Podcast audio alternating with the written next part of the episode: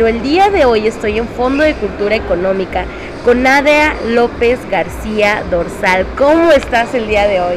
Hola Bella, muy bien, muchas gracias. Contenta de estar acá contigo. Que por cierto Nadia llegó apenas ahorita a Guadalajara. ¿Ya habías venido a la feria del libro? Ya, vine hace algunos años, pero vine, vaya, vine como tallerista, muy contenta, muy agradecida, pero la verdad es que el fondo es súper apapachador, entonces ahora venir como autora es otra historia. Y no solamente como cualquier autora, Nadia viene como el premio mesoamericano de poesía Luis Cardosa y Aragón del año pasado. Entonces, ¿cómo ha sido de venir de tallerista ahora ser una, digamos, de las principales de Fondo de Cultura este año? Pues fíjate que es, es em, una, un tránsito bien bello porque al menos yo, yo me asumo mucho como tallerista, o sea, me gusta mucho trabajar, porque doy talleres de poesía, sobre todo con infancias. Entonces pienso que de alguna forma quien escribe poesía, a pesar de que es un acto muy íntimo, muy, muy a veces en solitario, pues uno escribe de lo que vive, de lo que ve, de lo que escucha, de lo que siente. Entonces, para mí el trabajar con talleres eh, es, padrísimo, pero pues sí, sí, la verdad es, otra historia venir como autora. Y cuéntanos de este compendio de poemas porque supongo que es muy diferente el a lo mejor escribirlo para ti, mandarlo para concurso, ahora ya tenerlo en venta para el público. ¿Cómo fue la transformación de estos escritos para estarlo vendiendo aquí en fondo? Eh, fíjate que mm, este, este libro en realidad tiene como doble premio, porque en realidad el premio pues es un premio económico, es una dotación de libros y es la publicación de este libro, pero con la editorial Cultura de Guatemala.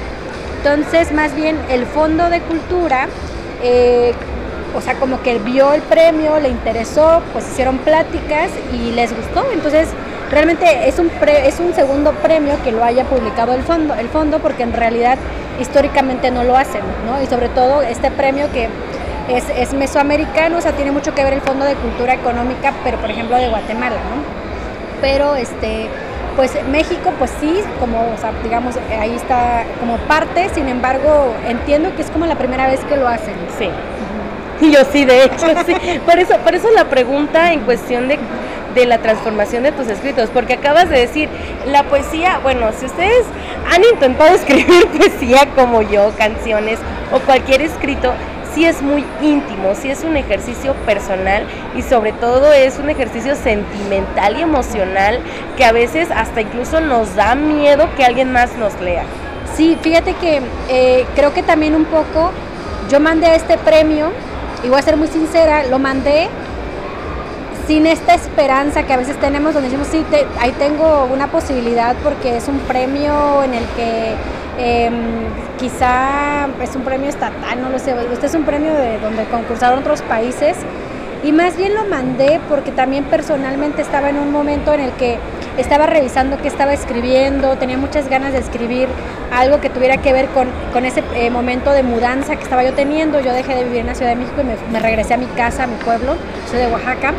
Entonces, eh, un poco lo vi y dije, e, este libro lo escribí como en el 2015, más o menos. Tuve una beca, la beca eh, de la Fundación para Letras Mexicanas, y estaba un poco ahí guardado, entonces más bien fue como también decir, ya, que salga, ¿no? Y eh, fue una gran sorpresa, pero es como tú lo dices, una gran responsabilidad, porque ahora esta historia que, a la que yo desde el 2015 venía eh, viendo, leyendo, cambiando, haciendo cosas, era para mí, o sea, y ahora eh, lo, que pasa con Dorsal es que Dorsal descansa en una historia que pasó hace muchos años, que tiene que ver con, una familia en específico, la familia Luna, que es una familia igual migrante, como lo fue mi familia muchos años en el norte del país, en donde uno de los hijos es asesinado, ¿no? Es, asesinado por una cuestión eh, que digamos, la gente y la misma familia dicen que fue asesinado por su hermano, ¿no? Que su hermano eh, era de, pues yo creo que de las primeras personas que yo recuerdo haber visto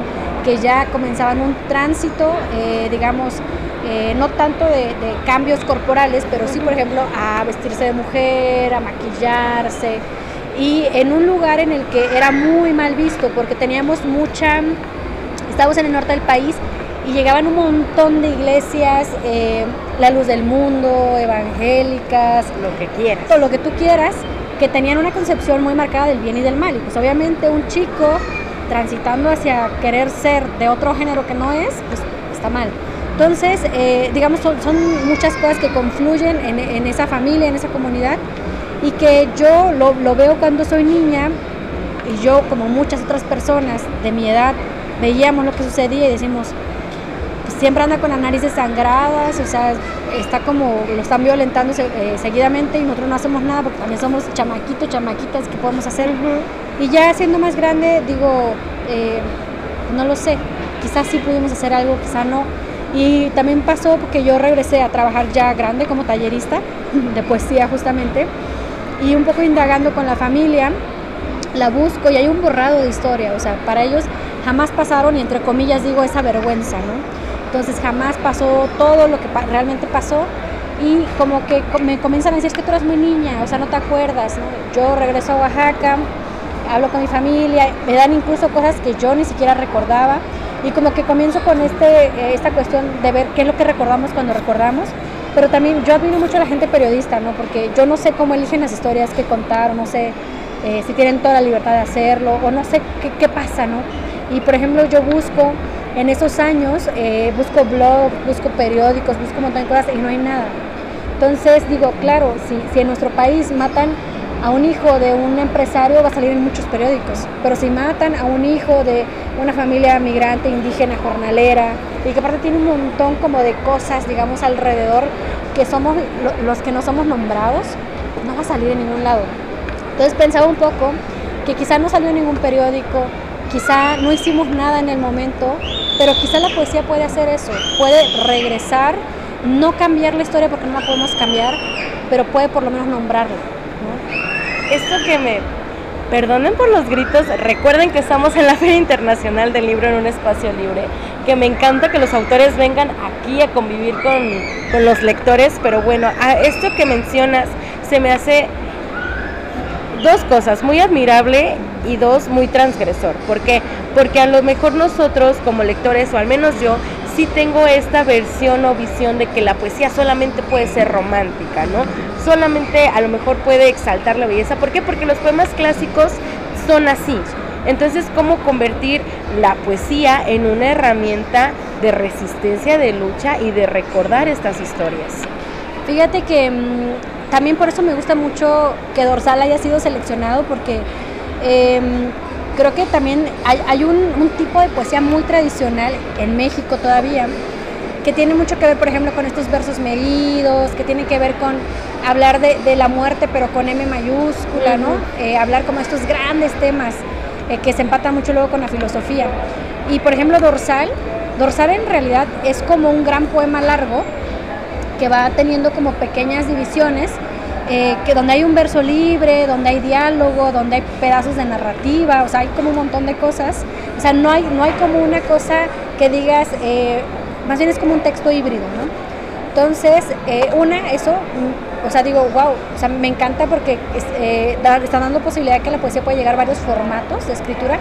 Y segundo, por el tipo de tema, ¿no? O sea, por el tipo que habla sobre la diversidad eh, sexual, habla sobre la trata de personas, habla sobre la migración, habla sobre muchos temas que son, pues sí, temas como hay medios que de pronto no hablamos tan abiertamente.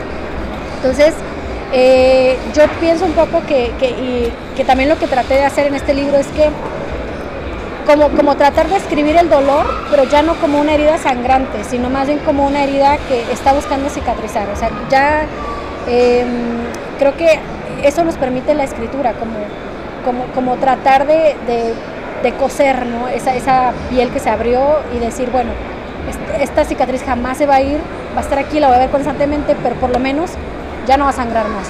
Entonces, para mí la poesía tiene que ver con eso, con la denuncia también y que también podemos escoger cualquier género literario para hacerlo. Sí, cualquiera. Y yo lo que te quería preguntar es por qué dividir el, el libro en estos dos movimientos de olas tempranas y olas tardías. Fíjate que esto fue un poco, un poco extraño porque em, yo primero estaba pensando como, como en un solo libro, o sea, sin, sin división. Pero lo que, lo que pasa un poco es que en, el, en en las olas tempranas hay como este preámbulo, un poco de lo que vamos a hablar, que es una historia muy personal ya después, que incluso la voz cambia. De hecho, la primera voz es un poco masculina y la segunda voz ya tiene eh, como este tránsito, digamos, hacia una voz femenina, que es un poco eh, tratar de escribir la voz de estrella. Entonces, eh, un poco para mí era como esa división, como un antes de, de, contemplación, digamos, de pensar en el cambio y un después donde ya había un cambio de voz. Un poco por eso funcionó así.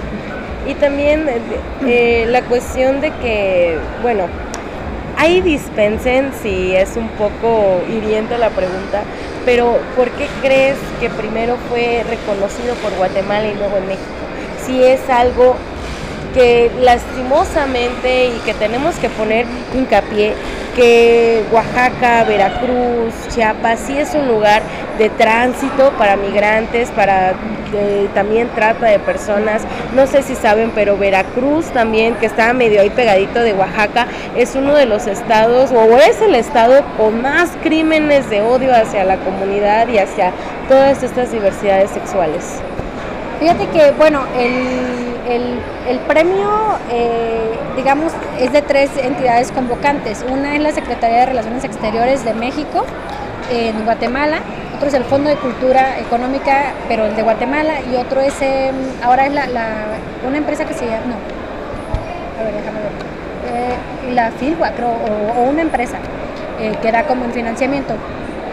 Entonces creo que el hecho de que haya salido allá también tiene que ver con que de alguna forma, eh, casi acá en, en, México vemos mucho la frontera norte y casi no vemos la frontera sur. Entonces, por ejemplo, en todo lo que tiene que ver con, con Centroamérica, que es la mayoría de países que forman lo que todavía conocemos como Mesoamérica, eh, la migración está a flor de piel. O sea, por ejemplo, estos días que estuve allá, eh, no había día que no saliera en las noticias como el cierre de fronteras con Honduras. Además, Guatemala está en un momento muy, o sea, tiene varias, sí. varias fronteras. Entonces, la, eh, ellos dicen, o sea, la frontera más brutal es la sur, ¿no? Pero todas las noticias salen de la frontera norte, ¿no? Con Estados Unidos.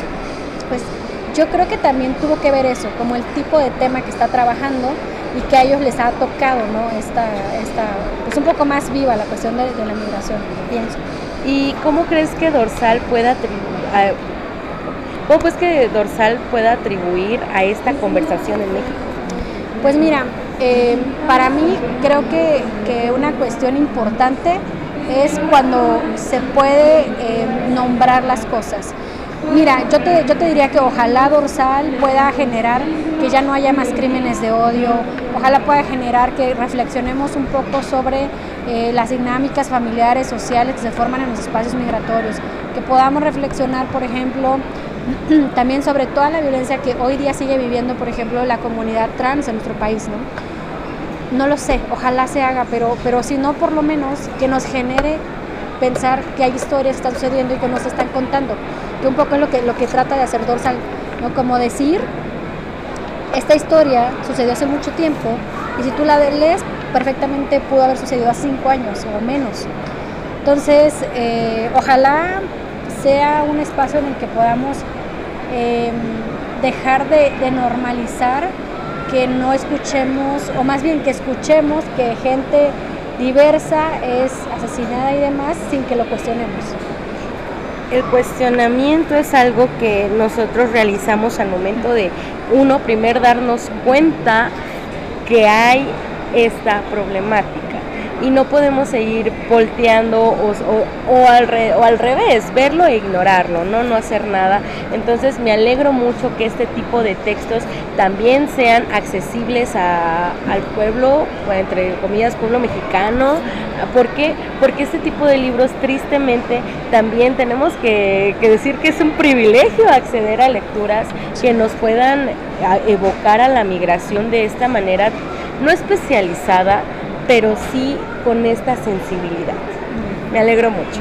También haciendo aquí alusión a algo que escuché en, por ahí oídos en, en, sala de prensa y que me gustaría, ya que estuvimos en esta conversación, porque también Fondo de Cultura tiene otros libros hablando de migración este año.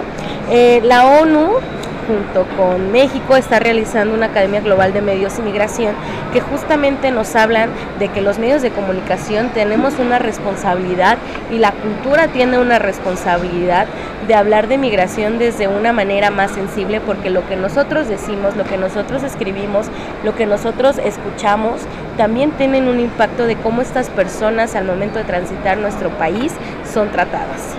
Totalmente. ¿Cuándo presentas Dorsal? Se presenta el sábado 3 a las 8 de la noche en el Salón de Poesía, en la planta alta. Va, muchísimas gracias por esta conversación, Nadia. A ti, ¿Dónde gracias. podemos seguir tu trabajo? Eh, pues eh, tengo trabajo publicado con Almadía, con la UNAM, eh, con Plural Ediciones y bueno, si ponen Nadia López García en el internet vienen ahí varias entradas a varias revistas digitales sobre todo, donde vienen algunos poemas, entonces me dará un gusto que puedan leerme. Muchísimas gracias. Aquí continuamos en la Feria Internacional del Libro, así que por favor vengan. Todavía falta viernes, sábado y domingo.